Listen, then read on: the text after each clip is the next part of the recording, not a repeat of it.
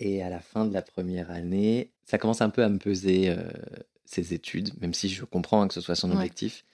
Mais je commence un peu à passer. Enfin, je passe au second plan. Sur une relation toute fraîche, c'est un peu dur à vivre. Il va me quitter un soir où je rentre d'une d'une colle. Il est 19h30. C'est le rituel du vendredi soir, euh, sushi. Et là, il n'y a pas de sushi quand je rentre. Ah. Je fais, il y a un truc qui cloche. Et là, il me dit que c'est fini, qu'il n'en peut plus. Et moi, je tombe des nues parce que, je- Ah, comme je te le dis, là, j'ai du recul sur ce qui s'est passé. J'avais pas capté quoi qu'il était en souffrance.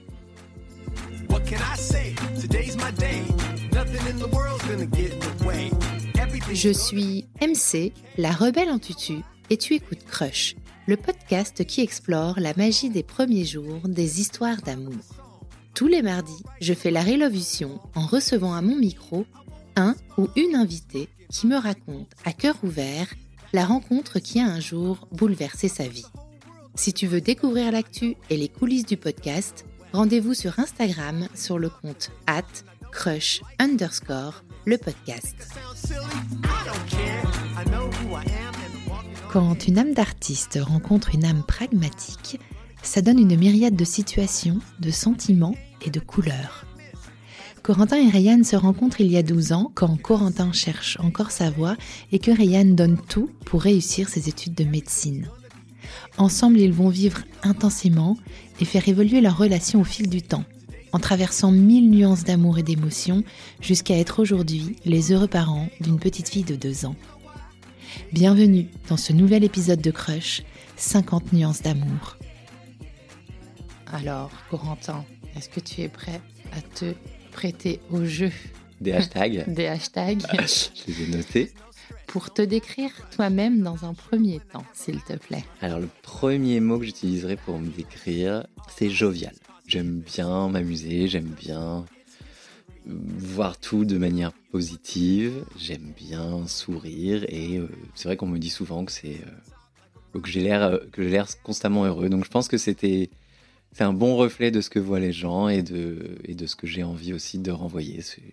Voilà, de profiter, c'est Alors, je confirme parce que je te connais pas depuis longtemps. ouais. Et c'est vrai que la première impression est hyper joviale. Ce sourire ne te quitte jamais et c'est très marquant. Voilà, donc, je je, donc je confirme ne me suis pas auditeurs. trompé. Alors, et par contre, le deuxième, ça, c'est un truc que tu ne vois pas forcément, mais je suis très maniaque. Alors, tu le vois peut-être là parce que tu es à la maison, mais euh, c'est un défaut comme une qualité. Mais euh, c'est vrai que ça fait vraiment partie de moi. Euh, J'aime tout ranger, j'aime tout organiser, euh, que ce soit dans ma vie perso, dans ma vie pro. Voilà, c'est un truc que je sais que ma mère est pareille, mon frère est pareil. on- Ouais, Il y a une transmission culturelle sans la ah, maniaque. bah, je crois. ouais, je crois qu'il y a vraiment, je crois qu'elle nous a vraiment, maman nous a transmis beaucoup de choses là-dessus. Donc voilà, ça peut créer des. Donc maniaque, Ok, Tu- tu m'en veux pas trop d'avoir déplacé le fauteuil? Je, je remettrai quand tu partiras. non, non, ça va, mais c'est vrai que j'aime que tout soit. euh, Ouais, j'aime soit un peu organisé, un peu. Ça éclaircit ta vision des choses. Exactement, ça me vide la tête, ça me fait un bien fou et, et rentrer chez moi, par exemple si on parle de l'intérieur et de voir que c'est propre, que c'est rangé, que qu'il n'y a rien à faire, eh ben, je peux vraiment juste me poser et euh, décompresser de ma journée. Alors que les fois où je rentre et où j'ai pas eu le temps et qu'il y a un peu de bazar, et bah pour moi le bazar ça devient vrai- vite euh, très angoissant. Et donc en fait je, je vais rentrer et je vais m'en occuper et je vais pas me reposer. Enfin, tu vois l'espèce de cercle. après. euh. je vois bien. Voilà. Tu as un troisième hashtag? Pour ceux qui me connaissent un peu, je suis euh, fan de coffee shop. Je pense que j'ai une carte sur mon téléphone qui recense tous les coffee Ah, shops de. Paris et euh, tous ceux qui ouvrent surtout. Et je fais au moins un ou deux cafés par jour euh, avec des amis, tout seul. Euh, ça me, j'aime ces ambiances-là, j'aime l'odeur des lieux. Tu vois cette espèce d'odeur de café chaud quand tu rentres? J'aime me poser et juste observer les gens, la vie parisienne. Je sais pas, ça me passionne. Un autre petit mot pour me définir, je dirais que je suis rien sans mes copines. C'est vraiment genre, alors mes copines au sens large, hein, c'est copains, copines, amis, mais j'ai besoin de voir des gens tous les jours. J'ai besoin d'être entouré et je suis hyper bien entouré, j'ai énormément de chance. Euh, que des gens hyper bienveillants et à l'écoute et euh, avec qui je partageais des moments euh, hyper importants et donc tous les jours, toutes les semaines, je vois, je vois mes potes et, et ça, c'est aussi une des raisons pour laquelle je ne les, ouais, je ne quitterai pas Paris, c'est Ouais. que je ne peux pas m'éloigner de mon cercle amical. C'est Donc, très, très important. ouais. Donc l'amitié a une place Ah ouais. prépondérante dans ta vie. Ouais, énorme. Et enfin, ma passion, euh, c'est mon métier aussi, mais c'est la céramique. Je crois que c'est quand même, ça fait vraiment partie de moi. Je veux dire, il y en a partout à la maison. Il y en a. euh, quand on part en vacances, je vais visiter des ateliers de céramistes. euh, C'est très présent dans mes conversations et dans ma vie. On va commencer par peut-être hashtag bobo de merde, puisque il faut l'assumer. on est à Paris, on est à vélo, euh, on mange bio, on mange pas trop de viande. Bon, voilà, je pense qu'on a, on résumé la position sociologique. Deuxième hashtag, peut-être euh, zéro inhibition. J'ai un peu de mal à cacher mes, mes émotions et ce que je pense des autres. D'accord. ça donne quoi au quotidien du coup? Au quotidien, ça donne des situations gênantes. Probablement. Ou pas. non, ça donne une grande franchise. euh, voilà, euh, on perçoit très vite mon, ma perception euh, de la conversation ou, du, ou des opinions qui sont exposées en face. J'ai du mal à, à me retenir. Ok. Ou quand on m'emmerde, je peux vivement réagir. Ok. Et genre éclat et tout? Éclat, Éclat. de voix? Éclat de... Moi, je peux vite monter, hein, mais c'est, je suis d'une grande bienveillance et d'une grande douceur, mais c'est vrai que ça peut dégénérer. Ça peut partir en mais cacahuète. jamais, jamais de violence. Ok. Juste beaucoup de, d'intensité. Ok. C'est pas toujours facile quand on est embarqué euh, émotionnellement dans un débat de se Je, contenir. je suis capable d'en sortir. Ouais. hein, voilà, c'est ça. Ouais. Je, sais, que- je sais que je peux. Je- Je suis très passionné, hein, c'était un des Ouais. hashtags. Passionné. Ouais, voilà, ça fait partie, je pense, du, de mon tempérament. Euh, j'adore mon métier, euh, je suis hyper engagé euh, contre toute forme d'oppression, de, discrimination, que ce soit LGBT, racisme. J'ai du mal à, tolérer toute forme de mise à l'écart, que ce soit institutionnelle ou, ou, dans, la vie, dans la vie privée. Donc c'est vrai que je suis assez engagé. Hashtag, pour ceux qui me connaissent, silence ça pousse. Je suis un grand amoureux de la nature et de mes plantes. et euh, voilà, j'aime observer, j'aime contempler. Euh, voilà, j'aime. C'est l'autre facette très ralentie de ma personne. La patience du jardinier me caractérise aussi bien. Ok. Je, tout autour de nous, il n'y a que des plantes vertes. Sur ta terrasse, j'ai l'impression d'être dans une jungle. Et tu as un dernier hashtag. Et ben, je crois que je l'ai dit au passage, hein, bienveillance. Ouais. ok. Je- J'essaye de de- d'aborder les autres en me, en me défaisant de toute forme de préjugés, parce qu'on en a tous, même si on, est, si on y est attentif. Et euh, j'essaye de, me, de, de faire preuve de- d'empathie et de de- d'essayer de, comprendre la situation avant de, de m'impliquer. Corentin, il y a une deuxième question piège. Est-ce que tu as cinq hashtags pour le décrire lui? Ouais, c'était difficile hein, de résumer en, en cinq hashtags. Euh, mais le premier, et je pense que tu pourras le valider, c'est euh, que c'est un botaniste invétéré, Ah c'est un passionné de plantes. Et c'est vraiment pour ça qu'on a euh, choisi cet appartement avec un extérieur. Euh, c'est qu'il peut vraiment se laisser aller à toute sa créativité botanique. Je sais pas quel terme on peut utiliser, mais c'est vraiment où qu'on aille, il chope une bouture de plantes. Euh, on, fait, on visite tous les jardins extraordinaires, tous les parcs. Il, il achète des espèces rares. Enfin, c'est Génial. ouais. Et du coup, moi, en tant que conjoint, c'est génial d'avoir ça, Ouais. de le voir. Et il peut passer des journées entières à l'extérieur sans que je ne le vois. D'ailleurs, ça, c'est un bon plan. Les jours où j'ai envie d'être tranquille, je, je lui dis T'as pas un peu de jardinage à faire là? Et vraiment, il, ne- il peut ne pas boire, ne pas manger. euh, il disparaît, quoi. C'est, il fait ses petits C'est trucs. génial. Ça le transporte. Ah, cl- clairement. Le deuxième truc, c'est que c'est un grand fan euh, de badminton. Ah Voilà. Ah, Donc ça, il y va toutes les semaines. Et pareil, c'est son, c'est son défouloir, c'est son échappatoire. C'est, le moment où il se vide complètement. Mais au point que quand il rentre, il est, euh, il est vagal, quoi. Il, est, il, se, enfin, il s'épuise tellement il veut jouer, jouer, jouer, jouer, jouer pendant 3-4 heures d'affilée. euh. C'est super physique le badminton. C'est hyper physique, il saute dans tous les sens. Donc ça, c'est vraiment une autre de ses grandes passions. Euh, c'est aussi un cuisinier hors pair. Franchement, j'ai... Oh là, je commence. Franchement, j'ai de la chance. Il est parfait. Ouais, il est réunionnais, il cuisine euh, créole, mais pas que, mais vraiment, euh, c'est génial. Enfin, c'est trop bon. Et il adore ça. Il adore passer du temps en cuisine. bien. Donc, franchement, il nous régale. L'autre truc qui est un peu à double tranchant, c'est qu'il est très frontal. Je dirais frontal, je dirais sans langue de bois. Ok. Donc, l'avantage, c'est qu'il n'a pas de secret, il te dit tout, mais il te dit tout à l'instant T, en face, à des moments où tu n'es pas toujours prêt à recevoir.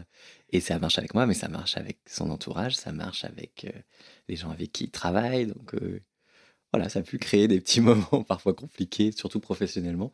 Mais euh, voilà, il est très transparent et ça, moi, j'apprécie. Et le dernier truc, bah, je vais quand même lui jeter quelques fleurs, c'est que c'est quand même un incroyable papa. Enfin, franchement, Ah, j'ai découvert ça plus sur le tard, évidemment, puisque puisqu'on est fraîchement papa et euh, et c'est une partie de sa personnalité que j'ai découverte et euh, il excelle dans ce rôle, vraiment. Alors, je commencerai par douceur, puisqu'il est d'une- patience et euh, d'un abord extrêmement, euh, extrêmement euh, apaisé, chaleureux. C'est vrai que moi, je sortais de relations extrêmement passionnées, épuisantes, et la rencontre avec Corentin, ça a été la prise de conscience que une relation de couple pouvait être quelque chose de calme et de, et de pour autant d'intéressant et de, et, de, et de profond. J'avais euh, j'avais la romance nerveuse avant de rencontrer Corentin. Voilà, donc euh, douceur. Ensuite, esthète. C'est vrai que quand il arrivé avec ses lunettes écailles, je ne pouvais pas ignorer que c'était euh, que c'était un esthète assez avant-gardiste. dans le look, d'ailleurs, à chaque fois qu'il déballe ses colis Vinted et qu'il me les montre, je ne peux cacher ma perplexité devant les imprimés léopard et zèbre, mais je me surprends à les porter trois mois plus tard. Ah. Voilà, et puis, euh, et puis son acuité en tant que en tant que qu'artiste, euh, voilà, il est, il est toujours euh, très très très curieux et très éveillé sur sur sur ce qui l'entoure. Voilà, hashtag goût de vivre aussi, puisque ben on s'amuse beaucoup. Il a le goût de la fête, le goût des amis, le goût du sucre. Le goût du sucre. voilà. euh, Pourquoi le goût du sucre bah, il aime, il aime, man- il aime manger, Corentin. Mais moi aussi, on s'entend là-dessus. Courage, ça c'est aussi euh, quelque chose qui le caractérise, parce que je, je me moque de ces imprimés léopards, mais il faut un peu de courage pour s'exposer dans, dans, les- dans certains choix vestimentaires. Alors ça c'est un petit courage, mais un grand courage aussi pour s'assumer en tant que, Mm. que gay dans l'espace public, sur les réseaux, de montrer sa coparentalité, de se travestir pour son anniversaire et de se, de se montrer en ligne, de faire fi des haters et de, et de témoigner en tant que couple euh, sur Combini. Enfin, Mm. c'est vraiment des trucs. Jamais moi je me serais embarqué seul là-dedans. C'est lui qui est moteur. Témoigner de notre rencontre euh, à ton podcast, c'est pas du tout moi. J'aurais jamais osé. Voilà, courage. Euh, et un dernier, euh, tous azimuts. Alors là, on dirait que j'ai 65 ans. Il est capable de, se, boomer. de se décentrer, de se décentrer par rapport à, à l'autre. Il est capable d'être extrêmement euh, impliqué dans une relation de quelqu'un très différent de lui, tous azimuts parce qu'il va, il va être capable de, de s'intéresser à, à la peinture, à la sculpture, à toute forme d'art, de s'intéresser à d'autres formes de couple. C'est lui qui me parlait de, de, de polyamour et de, et de trouble quand je l'avais jamais entendu parler. Et tous azimuts parce que c'est un peu notre, notre télérama euh, à la maison, Corentin.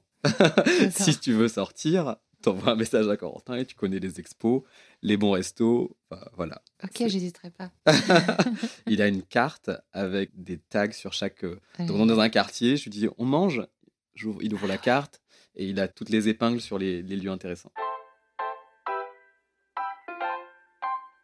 Corentin, quand tu vas le rencontrer quand, euh, C'était il y a longtemps T'avais quel âge? Quelle était ta vie? Qu'est-ce que tu faisais? Est-ce que tu avais un amoureux, euh, une amoureuse? Est-ce que tu avais déjà eu des histoires marquantes? Alors, Réan, je l'ai rencontré il y a 12 ans, donc ça commence à faire un petit peu en 2011.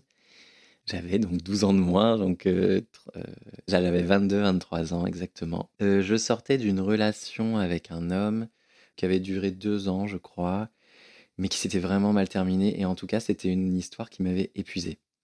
Épuisé parce que c'est quelqu'un euh, que j'avais vraiment dû porter, Oh, voilà, je, je l'aimais beaucoup, donc j'ai- fait beaucoup pour lui. Et, euh, et vraiment, quand ça s'est terminé, j'étais lessivé. Donc je me suis dit, pas de couple, plus rien. Je vis tranquille, je m'amuse un peu. Et donc c'est ce que j'ai fait. Je faisais deux, trois rencontres, mais enfin, pas tant que ça. Et tu faisais des rencontres euh, sur euh, les applis ou Ouais, dans alors bah, il n'y avait pas d'appli parce que.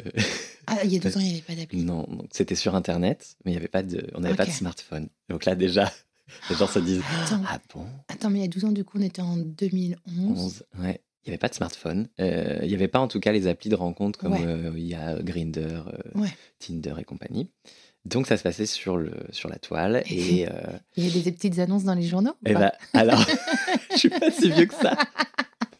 Mais, euh, mais ça se passait sur des forums. Donc c'est quand même juste le mot forum, ça te replace un peu le contexte. Et je vivais à ce moment-là à, à Angers, qui est une plus petite ville, assez catho, assez conservatrice. Et donc il y avait un seul bar gay pour toute la ville. Mhm. Donc je sortais de temps en temps là-bas avec des copains, donc ça arrivait de faire des, des rencontres.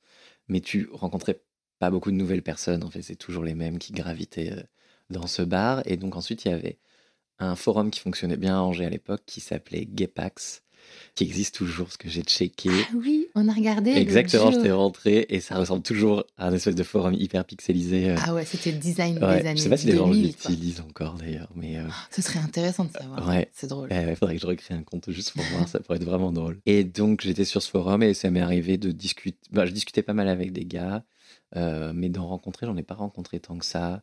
Mais aussi parce que je crois que j'en avais pas envie à ce moment-là. Je vivais intensément euh, à Angers, dans la même ville que lui, euh, où je menais bah, mes études euh, de médecine, qui nous prenaient beaucoup de temps et d'énergie. Je vivais à côté de mes études de médecine, puisque en fait, c'est tellement long qu'on ne peut pas survivre si on ne se construit pas par ailleurs. Et puis, c'est des âges clés, quoi. hein. Les études de médecine, c'est 17-18 ans jusqu'à 25-26. Donc, c'est un peu le, nœud de nos constructions.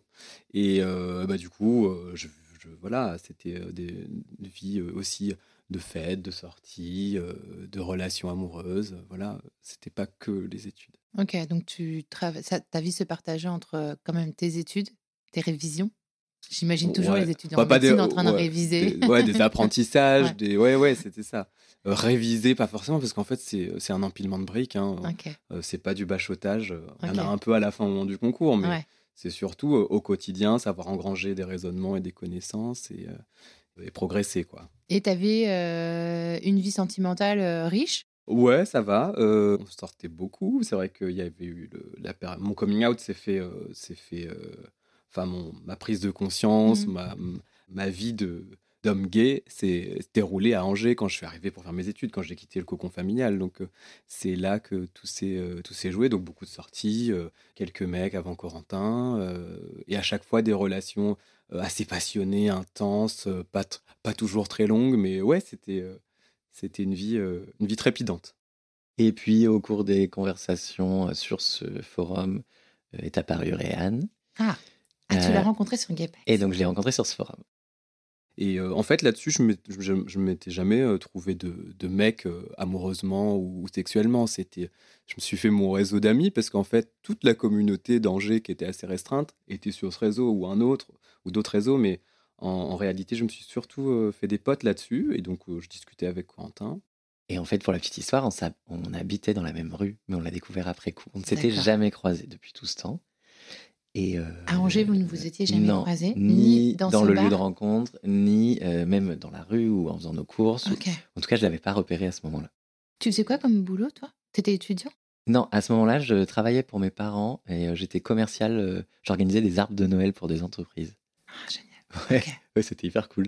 Et, en fait, je venais de terminer, j'avais travaillé dans la restauration avant, mais ça m'avait épuisé aussi. Et je voulais reprendre mes études. Et donc, c'était cette espèce de période de transition avant de reprendre la fac et en arrêtant mon, mon boulot précédent. Et donc, voilà, je le rencontre sur ce site. je- Mais alors, j'attends, enfin, vraiment, bah, comme je t'ai dit, j'attendais rien Ouais. du tout. On papote un peu et il était pertinent. Il, avait, il posait des questions. euh, Il était malin, en fait. Enfin, tu vois, et c'était pas juste. euh, c'était pas les phrases bateau de, de rencontre, il posait des vraies questions intéressantes. euh, Et je me suis dit, ah, cool. Et je crois que lui, de son côté, s'est dit la même chose. Puisqu'en fait, très rapidement, il m'a dit, mais tu sais quoi, euh, prenons un café.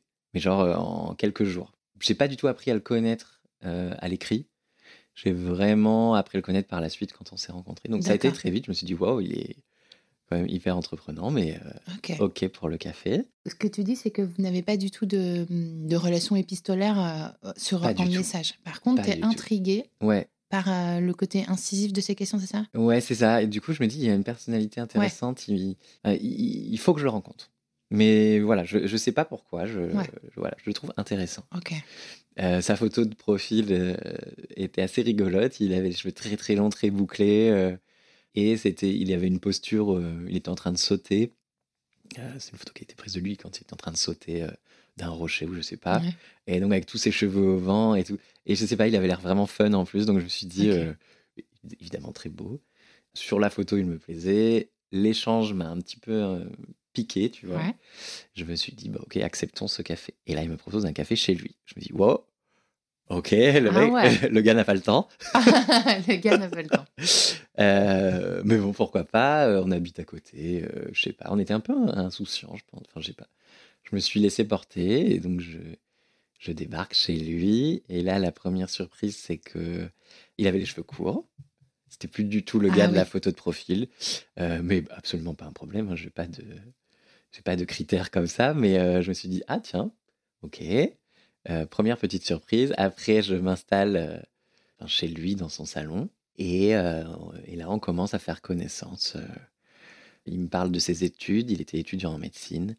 Et en fait, il m'explique que c'est aussi pour ça qu'il veut pas perdre trop de temps sur les applis, qu'il préfère rencontrer les gens et chez lui parce qu'en fait, comme ça, il perd pas de temps. Parce qu'il était sur la fin de ses années de médecine et c'était révision à fond. Ok. Tout était hyper cadré. Ah euh. C'était son objectif, c'était vraiment de réussir ses études pour obtenir la spécialité de son choix ensuite. Euh, voilà. Je suis assez admiratif, tu vois. Je, je me dis, waouh, c'est une tête, quoi. Vraiment, le gars euh, se concentre à fond sur ses études, il est hyper mignon. Et puis, je sais pas, on échange et, euh, et euh, il est très, comme je te disais tout à l'heure, frontal. Et du coup, ça le rend hyper taquin, tu vois. Il, il, il laisse rien passer. Je me souviens que quand je commençais à parler d'un sujet qui me concerne, par exemple, il rebondissait tout de suite dessus, puis il venait un peu me piquer au vif, voir comment j'allais réagir. Est-ce que j'accepte le débat? Est-ce que j'accepte la critique? C'était chouette et je me suis dit, ok, il, il Ah. est vraiment malin. Et ça m'a beaucoup plu. En fait, il y a eu un jeu. C'était une espèce de, de joute et de, et de jeu. Et voilà, c'était assez excitant, c'était assez chouette. Et tout de suite, en fait. Alors que vous ne vous êtes jamais Exactement, mais ça, c'est vraiment dans sa personnalité. Je l'ai découvert par la suite, mais tout de suite. Qu'est-ce que tu pensais de lui quand tu, quand tu, le, quand tu le rencontres? Ben, qu'on était euh, très différents et que, et que ça n'était intéressant.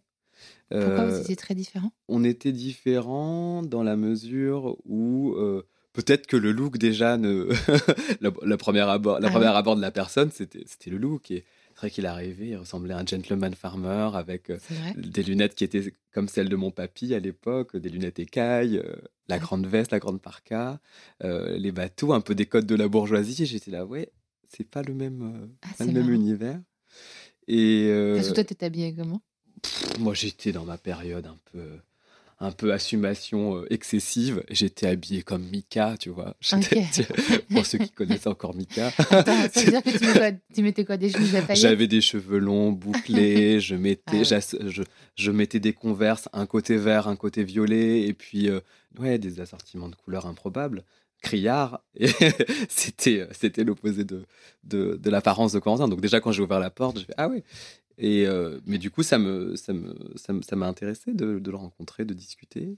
Moi je suis j'ai grandi à la Réunion dans une famille euh, d'un côté un peu petit milieu intellectuel de prof et du côté de ma maman commerçant voilà et c'est vrai que sa famille c'était petite bourgeoisie de l'Ouest, commerçante aussi, mais avec des valeurs plutôt de droite. Et du coup, je, je percevais cet héritage chez lui, même si politiquement, il se plaçait déjà euh, pas comme sa famille. Et du coup, je trouvais que cet aspect de sa personne, un peu en, en rupture avec Ouais. sa famille, euh, était intéressant.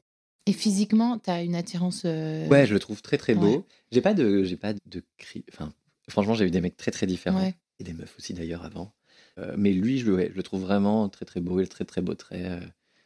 Et évidemment, c'est le petit bonus quoi. Encore aujourd'hui, je le trouve vraiment très beau, mais c'est vraiment pas ce qui m'a tout de suite le. Sa personnalité. Ouais, c'est vraiment sa personnalité. C'est un tout, mais c'est Ouais. d'abord sa personnalité, sa manière de s'exprimer, de, de te regarder, d'essayer de. Ouais, ouais, vraiment, il y avait un jeu, c'était chouette. Et donc, je suis parti un peu de ce. Ça n'a pas duré très longtemps parce qu'il voulait, il voulait réviser. euh. C'est un peu comme si je me faisais passer un entretien là, tu vois, quand j'y pense. Merci beaucoup, monsieur. Au revoir. Et donc, je, je m'en vais. Et c'est vrai que je me dis, euh, bon, j'ai bien envie de le revoir. Je me souviens pas lequel de nous deux a recontacté l'autre. Mais assez rapidement, euh, ah si, je crois qu'après, il m'a proposé un verre à nouveau. Donc ça devait être lui avec ses potes. Donc ça, genre, euh, le truc un peu intimidant. Et il avait une bande de potes euh, sur Angers, sa bande de potes gays, entre guillemets. euh, et je pense qu'il avait un peu envie de me tester Ouais, je sais pas. Il voulait un peu me soumettre à l'épreuve. J'en sais rien, en tout cas. J'ai été boire un verre avec ces potes-là. c'est encore une fois hyper entreprenant. Ouais, carrément. Il prend aussi un risque, c'est qu'il il s'ouvre, il me présente ses amis Oui. qui vont pas forcément être tendres avec lui, tu vois. Enfin, j'en sais Oui, rien. oui. Mais il, est prêt à, il est prêt à ça. ça.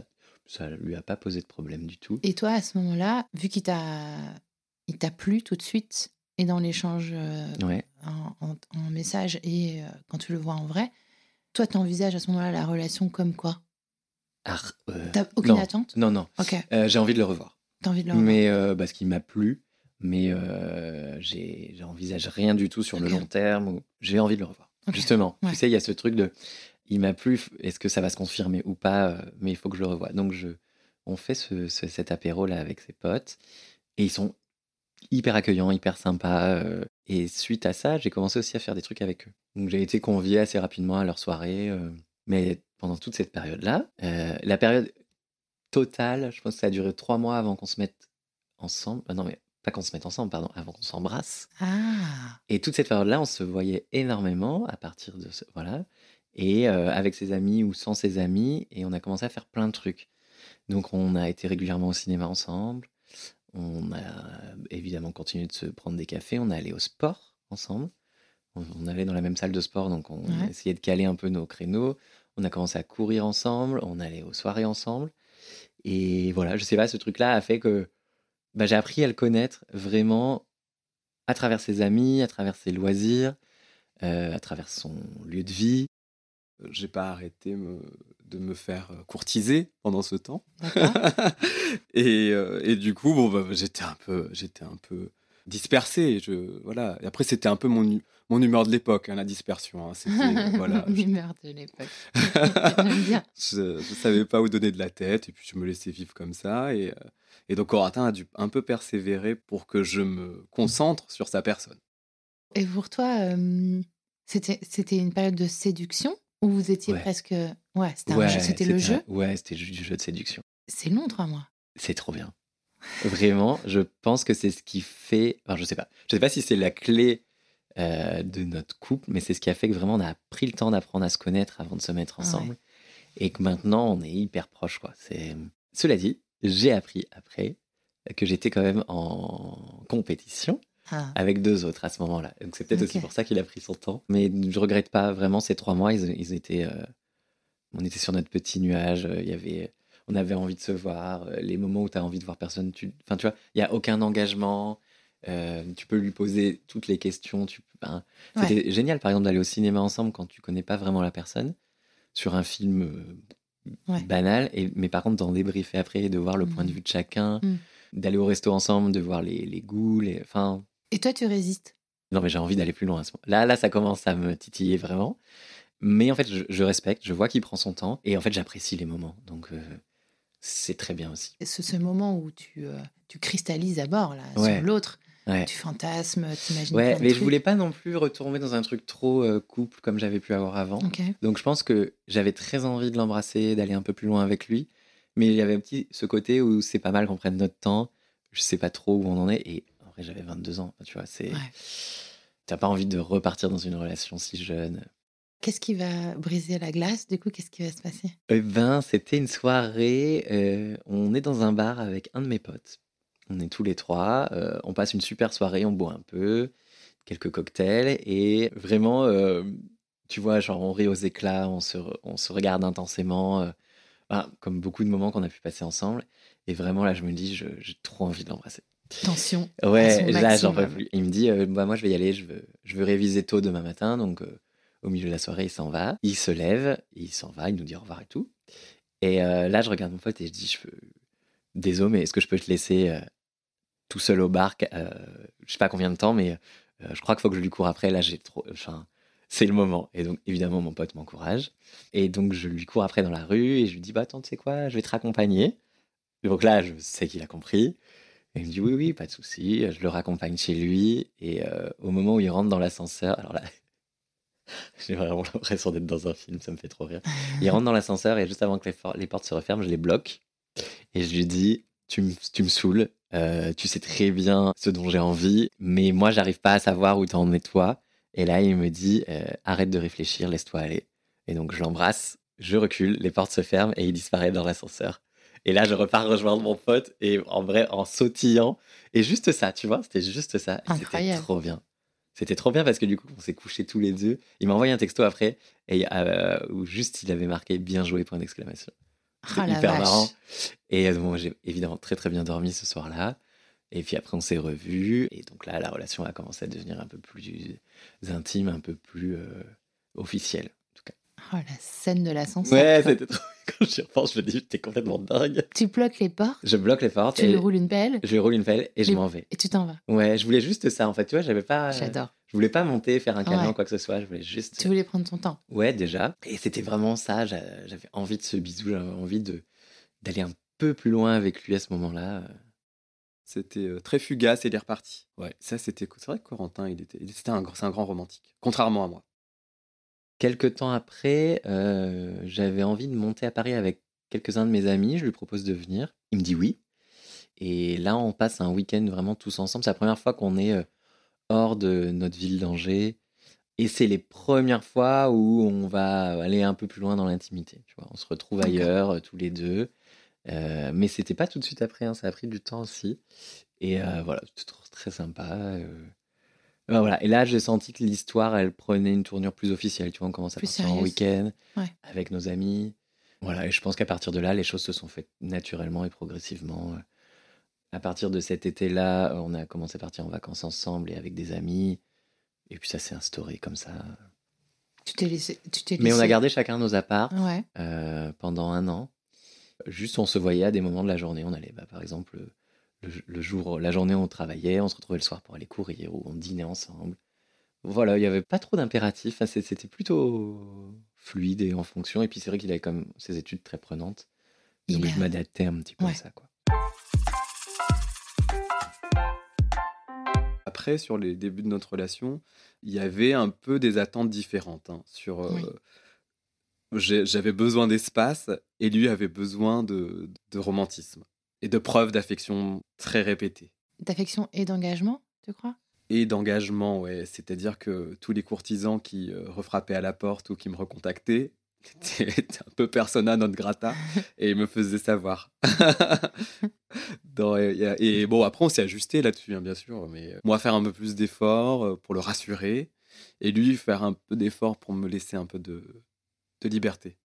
Donc, on s'est rencontrés en février. En, septembre, je commence la dernière année de, médecine du tronc commun avant de passer le concours de l'internat. Et là, je me suis mis en mode machine. J'ai euh, dit à Corentin, enfin, voilà, c'est ma priorité. Moi, je veux, absolument être dermato. euh, euh, Il faut que je réussisse ce concours et je me donnerai les moyens. Donc, je veux bien dormir, je veux bien manger, je veux, bien qu'on continue, qu'on continue d'être ensemble, mais il va pas falloir me créer des distractions émotionnelles. Voilà. vache. c'était un peu. c'était un petit peu. Je pense que c'était euh, c'était un peu dur pour lui de, de comprendre tout ça. Euh, Il n'avait pas fait euh, de longues études à ce moment-là. Il était dans la vie active. Euh, je pense qu'il avait du mal à se rendre compte de la charge de travail, quoique non, il l'a vite vu. Mais et moi, j'ai eu du mal à me rendre compte de ce que je lui imposais. C'était donc tu dors pas à la maison, euh, je veux bien qu'on mange ensemble, je veux bien que tu m'aides à faire les courses et la bouffe. Enfin, je lui je demandais euh, un soutien domestique en fait, en plus d'être, euh, tu vois, c'était de l'esclavage. Bon, voilà. Oh, punaise, t'es hyper. euh, t'es- t'es- Au moins, t'es honnête là. ouais, ouais, mais rétrospectivement, oui. Quand j'y étais, je ne m'apercevais pas, j'avais la tête dans le guidon. Enfin, Ouais. Moi, j'avais mes stages le matin à l'hôpital. Je rentrais, je bouffais, je faisais une mini-sieste de 20 Ouais. minutes vitale. Après, je révisais pendant 3 heures. J'allais à la sous-colle pour, pour m'entraîner. Je retrouvais un autre groupe de colle. Je rentrais, je voyais Corentin, je mangeais. Je révisais jusqu'à 23 heures et je dormais. C'est ça toute l'année. Ouais, t'étais hyper discipliné, quoi. Bah, C'était fondamental. Enfin, on a, on a été un peu euh, façonné comme ça. hein. Quand tu fais euh, euh, bac S maths, euh, puis euh, première année de médecine concours. Après, tu te détends un peu, mais tu es un peu formaté concours. Et à la fin de la première année, ça commence un peu à me peser euh, ses études, même si je comprends hein, que ce soit son Ouais. objectif. Mais je commence un peu à passer. Enfin, je passe au second plan. Sur une relation toute fraîche, c'est un peu dur à vivre. Est-ce que tu penses que t'étais déjà amoureux? Ouais, je pense que. Mais, et que j'avais envie de pouvoir parler plus de mes sentiments et que lui, il n'en était pas du tout à ce stade-là. Parce qu'il avait autre chose à côté Ouais. qui lui prenait toute son énergie. Et ce que je comprends. C'est un mais, euh, mais sur le moment, je le comprends, je comprenais pas. Ouais, Je- mais la moi, médecine, c'est un truc mon de ouf. Ouais. C'est un sacerdoce. Ouais, ouais, vraiment, euh, vraiment, ça, c'est.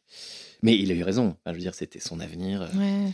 Mais sur le moment, moi, je, commençais à, à moins bien vivre ça, et à un moment, j'ai craqué. Il va me quitter un soir où je rentre d'une d'une colle. Il est 19h30. C'est le rituel du vendredi soir, euh, sushi. Et là, il n'y a pas de sushi quand je rentre. Ah. Je il y a un truc qui cloche. Et là, il me dit que c'est fini, qu'il n'en peut plus. Et moi, je tombe des nues parce que, je- Ah, comme je te le dis, là, j'ai du recul sur ce qui s'est passé. J'avais pas capté quoi, qu'il était en souffrance. Et puis, c'était un trait de personnalité de Corentin à l'époque, c'est qu'il était un peu, euh, un peu secret sur sa souffrance. Et voilà, ça, ça, euh, c'est des trucs qu'il partageait pas. Et en tout cas, pas avec moi à l'époque. Voilà, moi, je tombe un peu nues.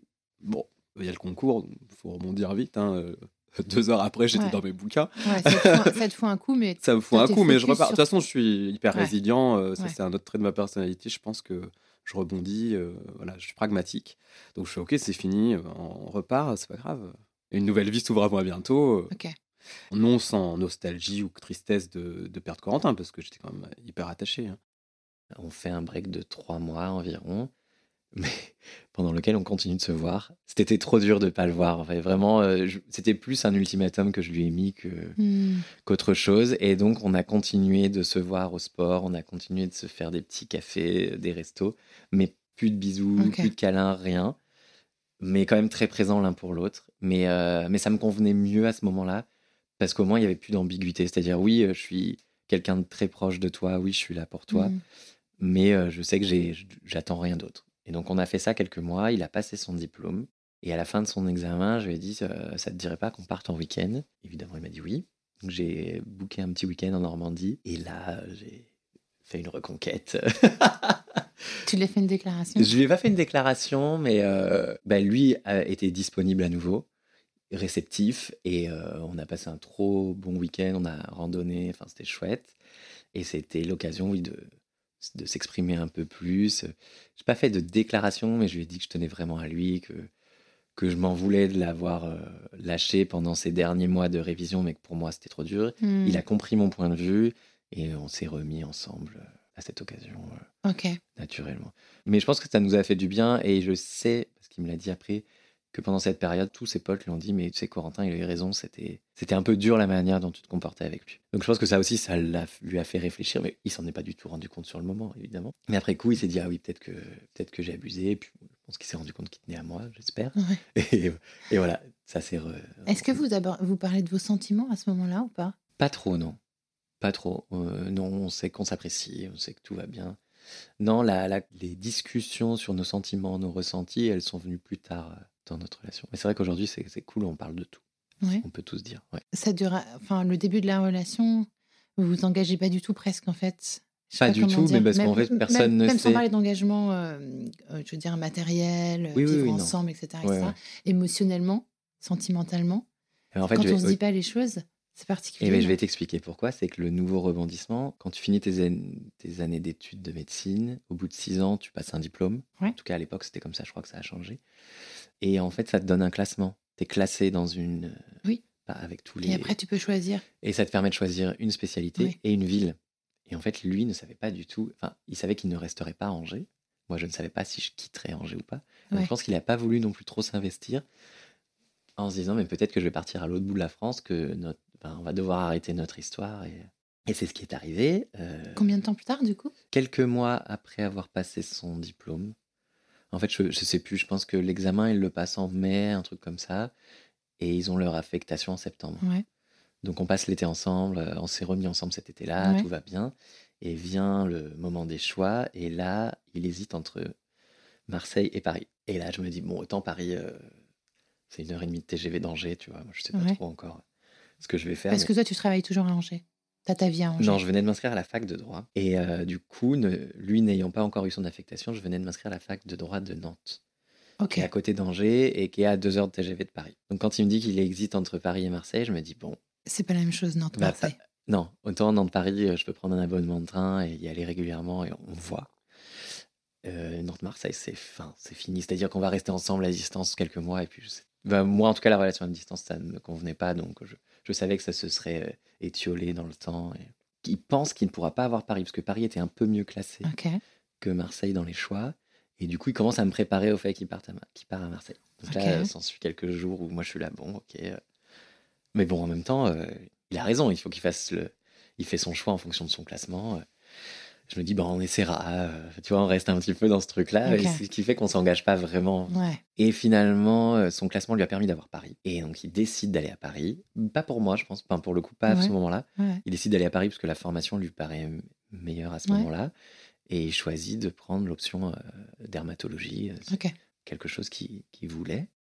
Et euh, il fait des allers-retours pendant un an. Euh, moi, je vis une année très difficile. La première année d'internat, je me suis pas épargné. J'ai pris des stages très exigeants avec des gardes. Et euh, j'étais vraiment. euh, Puis la mise en responsabilité, c'était une Mm. période extrêmement difficile. Donc, Corentin était encore là pour me soutenir, à faire les, les, les allers-retours, euh, Nantes-Paris, à repartir euh, le, le lundi matin à 5h50 pour, pour rejoindre sa fac. C'était une période encore de flottement et d'adaptation. Ouais. Ouais, donc on a eu des débuts chaotiques, hein, Ouais. le concours, Ouais. euh, cette installation à Paris, et sans pour autant, encore une fois, on, on se s'engage à, à vivre, à vivre, à vivre ensemble et à rester un couple exclusif sur le long terme. hein. C'était, euh, bah, je continue à faire les allers-retours, on verra bien où ça nous mène. Ouais.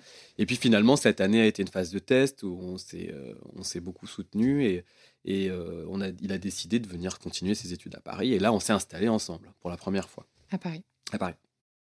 Et donc, toi, tu arrives à Paris, tu quittes Angers. Tu connaissais Paris Tu connaissais la vie parisienne? Je connaissais pas la vie parisienne, je connaissais Paris pour y aller de temps en temps euh, en week-end ou voir des copains. Ouais. Mais c'est et- tout. Et pour l'année que tu as et- passée. et ensuite, ouais. l'année que j'ai passée avec Réan, et je me suis dit, oui, je pourrais y vivre euh, sans problème. Pour le début de notre troisième année, on s'installe ensemble euh, à Paris. Donc, un peu dur la cohabitation dans le studio. Ouais. Et puis, un peu dur la cohabitation tout, Tout court, court. parce que, bah, on Bah, a- parce à que part des maniaque. vacances. et lui, non. et lui, non. Euh, enfin, en tout cas, pas, il est il- pas sur le rangement, notamment. Et euh, donc, moi, je reprends un peu tout en main comme je l'estime. Lui, je pense que ça l'agace énormément. Et le lieu est petit, donc ça cristallise Ah bah euh, oui, tout. sûr. Et surtout, nos rythmes de travail faisaient que lui faisait des gardes la nuit. Donc il rentrait le matin, il avait envie de dormir. Moi, la journée, j'étais soit à la fac, soit j'avais un job étudiant en parallèle, euh, mais je rentrais dans l'après-midi et j'avais besoin soit de réviser, soit de me reposer. Lui, c'était le moment où il se réveillait. Enfin, incompatibilité euh, d'emploi du temps. Donc on a décidé de prendre un autre appart. On vit ensemble, Corentin euh, se cherche, histoire de l'art, droit. Euh, et là, c'est moi qui le soutiens parce que voilà, moi, je suis, je suis un peu lancé et, et lui, il est dans une phase de questionnement. Ouais. Euh, j'ai rencontré sa famille, notamment sa maman, qui elle-même, quand je l'ai rencontrée, était dans ce processus de reconversion. À 50 ans, euh, elle avait tout quitté et elle voulait devenir potière. Ok. Et donc, à ce- partir de ce moment-là, j'ai commencé la céramique une fois par semaine en loisir, euh, comme on ferait n'importe quelle Ah ouais, activité. Ok. Activité manuelle. Et voilà, c'était mon cours. activité manuelle et c'est vrai que c'était mon sas en fait. Ça m'a fait un Mm. bien fou. C'était mon moment à moi de création. Et plus les semaines et les années ont avancé, plus je ne pensais qu'à ça. Et à un moment, j'ai dit, dit à Ariane, écoute, là, je suis, je vais pas aller plus loin dans ma licence de droit. Euh, j'aimerais faire comme ta mère. Enfin, j'aimerais en tout cas euh, entamer une reconversion et préparer un CAP. Donc là, il m'a dit, ok. Incroyable. ouais. Ah, l'inspiration vient de la maman de c'est- Ouais, en tout cas, euh, c'est clairement elle qui m'a mis le, le Ouais. pied euh, ouais, la première fois. Comment tu lances euh, l'activité de céramique? Et ben donc, euh, on accepte, il accepte de faire l'effort de m'entretenir, parce qu'en fait, il n'y a pas d'autre terme. Ouais. C'est-à-dire que moi, pendant la formation, elle va durer un an. Et pendant cette année-là, je peux plus avoir mon job étudiant, parce qu'en fait, c'est une formation à temps plein. Euh, sauf qu'on a notre loyer. Et donc, en fait, il accepte de prendre en charge tout le loyer de l'appart euh, pour me laisser le temps de faire cette formation. Donc là, franchement, déjà, euh, trop cool. Un j'ai énormément de Ouais, Ouais. vraiment. euh, Ça, c'est clair. ça, ça parle plus que des mots. Et donc, je fais cette formation. Et à la fin de cette formation, je, je me dis, bah, allez, il faut ouvrir maintenant l'atelier. Enfin, tu vois, j'étais un peu pressé de lancer l'activité parce que justement, je voulais pas que tout repose sur lui. Et je Ouais. voulais. euh, Tu avais quand même un, un peu une situation d'urgence où il fallait que tu Ah ouais, je voulais à... vite pouvoir en vivre et vite pouvoir montrer que j'ai pas fait ça juste euh, pour passer une année. Et t'étais euh, confiant? Pas du tout. Non, mais c'est hyper angoissant. euh, Ouais. L'artisanat Ouais. en indépendant, euh, dans une- euh, prendre un local à Paris, et le loyer que c'est. Et donc, j'ai trouvé un local, j'ai installé l'atelier, j'ai voilà, j'ai financé un atelier, tout ça. Et puis ça a commencé à prendre et après ça s'est développé euh, heureusement assez vite. Et, euh, Et aujourd'hui, tu en vis? Oui, oui, aujourd'hui j'en Complètement. Ouais, Tu as deux ateliers, c'est ça? Et j'ai trois ateliers. Trois deux ateliers. où on donne des cours euh, et un où je fais ma production. Ok, d'accord. Ouais. Et c'est magnifique ce que tu fais. Merci. Je vous montrerai les auditeurs sur l'Instagram. les beautés. Quand est-ce que va arriver euh, l'envie d'avoir un enfant? On a grandi, on a grandi. On a fait nos études. Lui, il a grandi à Angers. Euh, moi, j'ai longtemps vécu à Angers avec lui. Pendant, euh, enfin, j'ai longtemps vécu à Angers avec beaucoup de, de couples euh, hétéros, euh, pas mal de potes gays aussi. Mm. Mais le cœur de, de notre noyau amical, c'était des couples hétéros et en fait, ils se sont tous mis à faire des enfants. Moi, je savais aussi hein, depuis très longtemps que, enfin, je savais, j'avais ce désir depuis très longtemps. Quand, quand on était enfant, j'étais, j'étais un peu l'aîné de, de tous les petits cousins. On était, euh, on était euh, souvent chez nos grands-parents. Les, les parents se débarrassaient de leurs enfants le week-end chez les grands-parents, comme beaucoup font. Mhm. Et euh, j'étais un peu le, le chef de la bande et je me suis beaucoup occupé des petits. C'est vrai que j'avais beaucoup aimé ce rôle et je me suis toujours projeté un peu, tu joues un peu au papa et à la maman, Ouais, quoi. Et donc je me suis toujours projeté dans cette, euh, cette transmission, euh, voilà. Je me suis toujours projeté dans ce rôle parental étant enfant. Mais quand tu fais ton coming out, à l'époque où je l'ai fait, ou que tu réalises que tu es gay, tu, une partie de toi re- renonce un peu à la parentalité, puisqu'il n'y avait pas de représentation dans les médias de famille euh, homoparentale. Je ne pouvais pas concevoir le fait de m'assumer avec le fait de continuer à avoir ce désir d'enfant. Donc tu l'enfouis. tu, fais un, tu fais un deuil, quoi. Tu fais un deuil, tu enfouis ce désir. Ça fait partie aussi, je pense, des difficultés du coming out, c'est de dire bon ben, tu- Mhm. la vie, la vie que mes parents ont eue avec des enfants et qui m'auraient plu peut-être, eh ben j'y renonce. Euh, Et en fait, il y a 2013 et le mariage pour tous, on manifeste, on est à Paris, on est trop content de vivre tout ça, euh, défiler, euh, ou alors euh, aller chez des brunchs de copains, être à vélo et devoir traverser la manif pour tous. Voilà, euh, c'était une période, euh, une période euh, charnière pour nous et, euh, et, de, et de voir les, les, euh, les opinions se libérer et puis, euh, puis cette victoire qui nous galvanise et, euh, qui, fait renaître le, désir d'enfant. Et autour de nous, les grossesses qui se multiplient, euh, les copines qui, ont des enfants. euh, c'est là qu'on se dit, bon, bah, on n'avait pas de, de, beaucoup à la façon dont on allait être parents, et ce qui nous est venu, c'était l'adoption. Partons, on se marie, et, et du coup, on, on pourra peut-être adopter. Et on commence le, le parcours après s'être marié. Puis après, il y, a- il y a eu le- les échecs répétés, la, la- la discrimination institutionnelle à l'époque. Il paraît que ça a changé, le personnel de l'espace Paris Adoption a été renouvelé, mais on a senti euh, très durement euh, cette, cette discrimination. Le, le premier contact avec, euh, avec l'institution, c'est euh, c'est qu'on est reçu par une travailleuse sociale Mm. Qui nous reçoit en tant que couple euh, candidat à l'adoption, candidat à la, à la demande d'agrément en vue d'adopter. hein, c'est même pas candidat à adopter, Mm. c'est à être, à être Agréé. agréé. Et donc les premiers mots qu'on nous dit, c'est euh, si vous voulez vraiment un enfant, euh, qui plus est en bonne santé, vous faites fausse route. Voilà, boum, bim, un mur. Euh, puisque on nous fait comprendre, vous êtes un couple atypique et que vous n'avez pas vocation à recevoir un enfant que pour- dont pourrait s'occuper un couple hétéro, qui est le couple légitime pour s'occuper d'un enfant. Et ça, ça a été hyper dur. Moi, je, je tremblais de rage, en fait, sous la table. Je, me- je me, je me broyais les, les mains, euh, tellement j'avais envie de- d'exploser.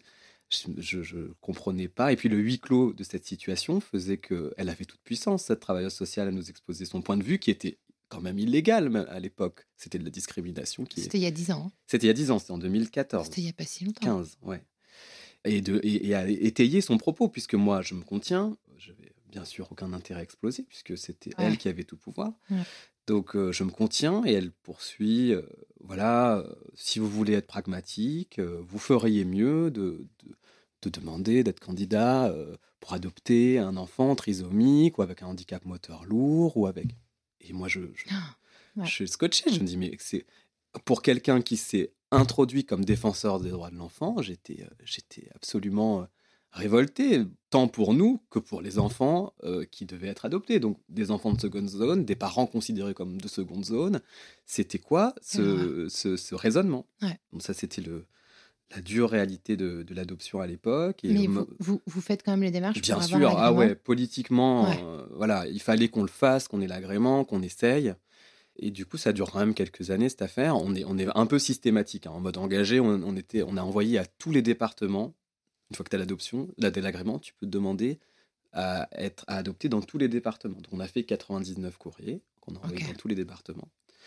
On n'a eu aucune réponse, bien sûr. Tout ça patine très longtemps. On a les entretiens euh, réguliers avec cette travailleuse sociale. Et du coup, euh, on voit bien qu'il y a peu de chances que ça se produise un jour. En tout cas, nous, le désir grandit. euh, on commence à se sentir mal. Là, on s'est dit que ça n'allait pas. Quand nos copines nous disent on est enceinte et que nous, on ressent de la douleur, Ouais. la frustration, dire que ça nous arrivera pas, là, on se dit ça va plus. Il faut qu'on trouve une autre solution. Et on a commencé à se renseigner, GPA, euh, tous ces trucs-là. Ça ne nous convenait pas. Ah, Et le on- GPA, c'est possible en France? Non, mais on peut, on peut le, le faire à l'étranger. Mais voilà, ça nous allait pas et on s'est renseigné un peu, on a découvert la coparentalité. Et là, on s'est dit, euh, ouais, bon, c'est un peu un truc de 68 arts, euh, élever un enfant en communauté, tu vois, avec plein C'est de quoi parents. exactement la coparentalité Alors la coparentalité, c'est euh, un an, on fait un enfant avec une ou d'autres personnes et on l'élève ensemble. Ok.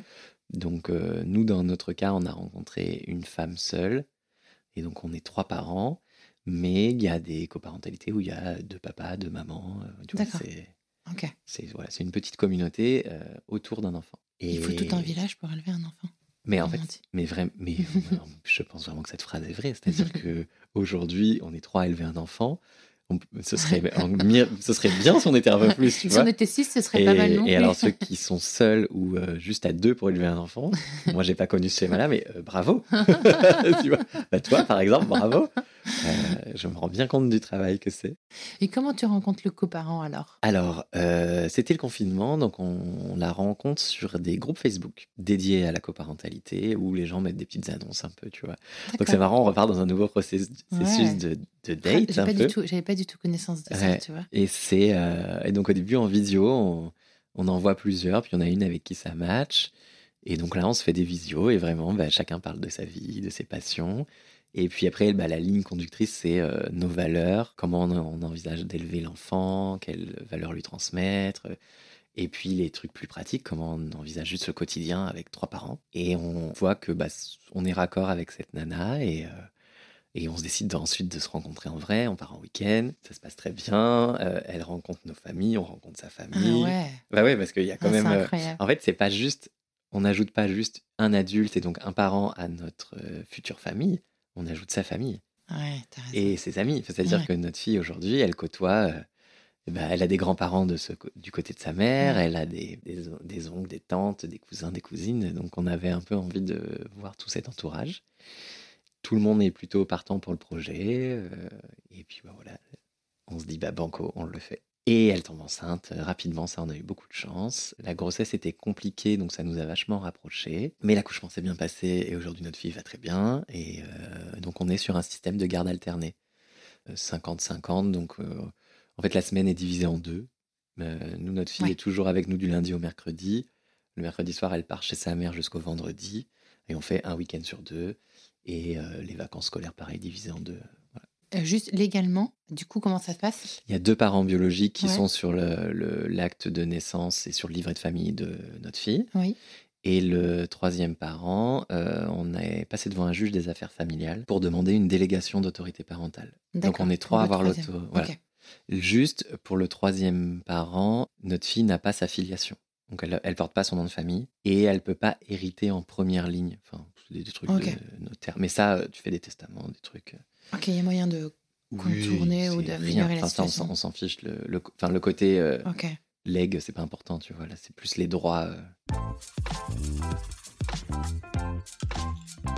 Donc, euh, si on résume la situation, ta rencontre avec Ryan a légèrement influencé ta trajectoire Ah et bah, ta vie, Complètement. puisque tu as et quitté euh, ta ville natale, Ouais. celle où tu as grandi, arrêté tes études des droits, de droit et découvert une nouvelle passion dans la céramique. Aujourd'hui, c'est ton métier, ton activité, et aussi ton, ta passion encore, j'imagine. Oui. Et tu es devenu papa. Exactement. Comment tu interprètes ça? Est-ce que tu te dis, euh, si c'était pas lui, qu'est-ce que serait ma vie aujourd'hui? Est-ce que tu t'imagines ce genre de choses? Comment tu interprètes cette rencontre? Est-ce que tu Alors, crois qu'elle était écrite? Est-ce que tu crois que ce sont tes décisions, tes actions qui ont dessiné le chemin? Je suis pas sûr de croire à- aux histoires de destin. Mm. Enfin, ça, c'est très personnel à chacun. Ouais. Euh, en tout cas, cette rencontre, à ce moment-là, a permis, m'a permis d'être la personne que je suis aujourd'hui. C'est certain que si je l'avais, si c'était pas lui, je ferais probablement pas ce métier. Je ne sais pas si j'aurais des enfants. Je ne sais pas où je vivrais. Et de fait, tout ça influence ta personnalité. Donc en fait, je ne serais même juste pas cette personne-là. J'ai zéro regret. Enfin, vraiment, je suis trop fier et trop heureux d'avoir fait ce chemin avec lui. Je suis trop content de ce qu'on a construit et ce qu'on a aujourd'hui. Maintenant, on verra la suite parce qu'il nous reste encore plein d'années à vivre ensemble et que là, on a fait, euh, on en a fait peu finalement, même s'il s'est passé beaucoup de choses. Euh, mais je pense qu'on avait, avec tout ce qu'on a vécu et tout ce qu'on a construit, dans tous les cas, la suite se fera de manière intelligente et euh, dans le respect. Enfin, ouais, ça m'inquiète pas. Je... Mais c'est vrai que c'est, enfin, je, je sais pas, je sais pas qui je serais euh, si je l'avais pas rencontré. C'est fou hein, quand, Ouais. on se dit, Ah, quand on se dit ça. Ah oui, oui, c'est sûr. Et ce qui est fou, c'est de réaliser qu'il y a toute micro-décision. Même euh, une partie de notre entourage, enfin, une partie de mes amis ne serait pas Ouais. là. euh. Ouais. Et, et- et du coup, ça te, ça, te- ça te déclenche des réflexions un peu métaphysiques et philosophiques sur le sens de la vie ou pas du tout? Où tu laisses le flow et tu prends les Non, trucs je me laisse arrivent? porter, mais c'est vrai que maintenant que tu me le dis, je me demande bien ce que ça, ce que ça aurait été. Je crois que vraiment, euh, ça a été la meilleure rencontre. C'est-à-dire que je me sens bien dans ma peau aujourd'hui, je me sens bien dans mon rôle de père, je me sens bien dans mon rôle de mari, même si euh, euh, j'aime pas cette étiquette. Enfin, Mm. tu vois, je, je sais pas que je lui appartiens pas, mais voilà, j'aime être avec lui, je me sens bien dans notre euh, ville, dans notre lieu de vie. Enfin, tu vois, tout, tout ça nous appartient à nous deux. C'est J'ai tout vécu avec Corentin de manière extrêmement complice et quasiment fusionnelle. On a eu ben, euh, nos déboires professionnels, nos, nos challenges. Il m'a accompagné dans des moments hyper heureux, euh, comme des moments très difficiles. Il avait noué une vraie relation avec ma mère. Quand je l'ai perdu, euh, il a été euh, un soutien très légitime, en fait, parce qu'il l'avait vraiment connu aussi et il a été, il a été très précieux dans ces moments-là. Euh, il y a eu la parentalité. voilà, on s'est redécouvert aussi en étant parents. On s'est pour la première fois envoyé des ta gueule, je pense. à 3 heures du mat. voilà. Je vois pas du tout ce que tu fais. Non, c'est vraiment, euh, c'est vraiment le compagnon d'une vie. Il est avec moi tout, on est ensemble tout le temps. C'est ton, c'est ta Bah, on s'est jamais quitté, même quand on s'est séparés. Ouais, ah, c'est bien. Voilà.